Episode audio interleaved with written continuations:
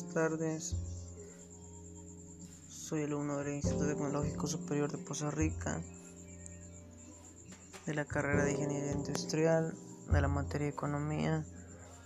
Presento mi podcast con número de control 206P0001, instruido por la maestra Berta María Moreno Rodríguez. Mi nombre es Enrique Escamilla Morales. Poza Rica, Veracruz, del noviembre de 2020. Aquí nos presenta el monopolio y oligopolio. Estas dos son estructuras del mercado económico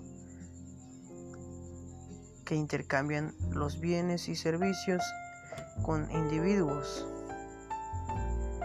Y dice que también se implementa que no existe un, un equilibrio natural entre la oferta y la demanda.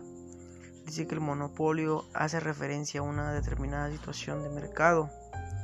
Oligopolio dice que en un mercado es dominado por un pequeño número de productores oferentes, mencionados los oligoponistas. Se dice que existen un oligopolio, la palabra tiene origen griego, que está formado por dos conceptos, oligo pocos y polio verdador, vendedor.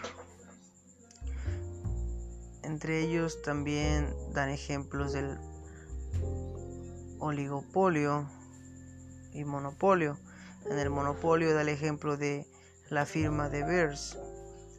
Dice que es, es una explotación y comercialización de diamantes que se controló durante la década de total de producción y el precio de diamantes a nivel mundial.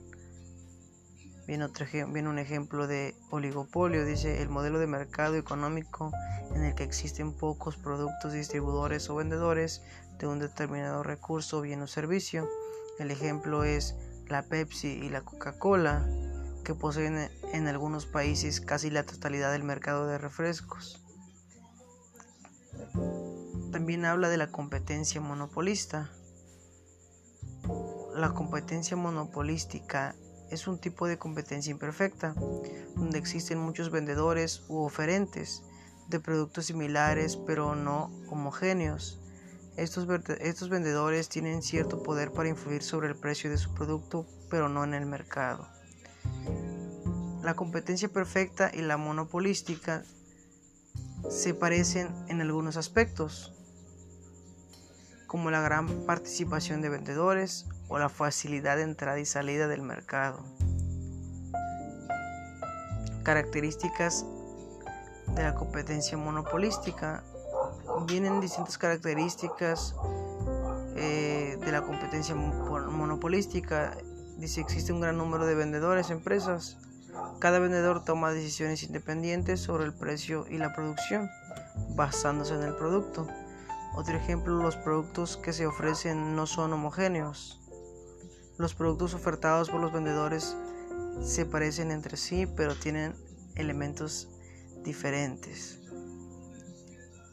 Nos encontramos con los mercados irregulares. Dice que los mercados irregulares se definen como el conjunto de actividades que generan valor añadido y que se y que debiendo formar parte del producto interno interior bruto como con ocultadas al registro oficial. Por otra parte, la economía clandestina entendemos el conjunto de actividades que generan valor añadido.